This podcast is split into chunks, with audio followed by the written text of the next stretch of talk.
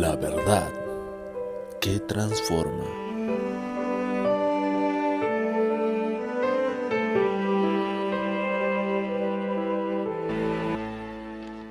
Dios les bendiga, muy buenos días, bienvenidos una vez más a La verdad que transforma.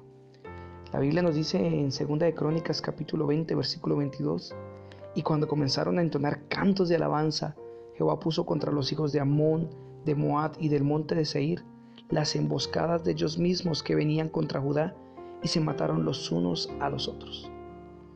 Qué maravilloso es confiar en Dios.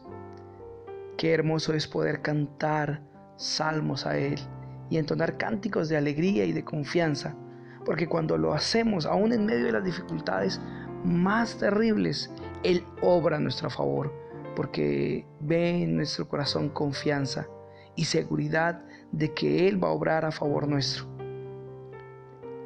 Nosotros así como el pueblo de Israel sufriremos y hemos sufrido en momentos difíciles de persecución, de angustia, de diversas circunstancias de la vida. Pero sabes, tenemos un arma muy poderosa y es la alabanza.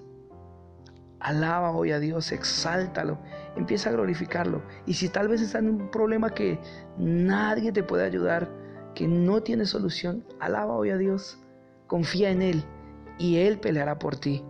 Él peleará por ti porque Él es nuestro escudo, Él es nuestra fuerza, Él es nuestra roca fuerte. Él es Dios fiel que pelea por nosotros. Vamos, levántate hoy, sal de la tristeza, canta hoy a Dios, dale un cántico nuevo desde tu corazón de confianza en medio de la adversidad y verás cómo las cosas empiezan a cambiar a tu alrededor. Pero recuérdalo, Tienes que hacerlo con fe. La actitud es muy importante. Confía en Dios. Él obrará a tu favor. Las cosas que son imposibles para ti hoy serán más fáciles de lo que parece, porque empezamos a adorar y alabar a aquel que nos puede ayudar. Dios te bendiga.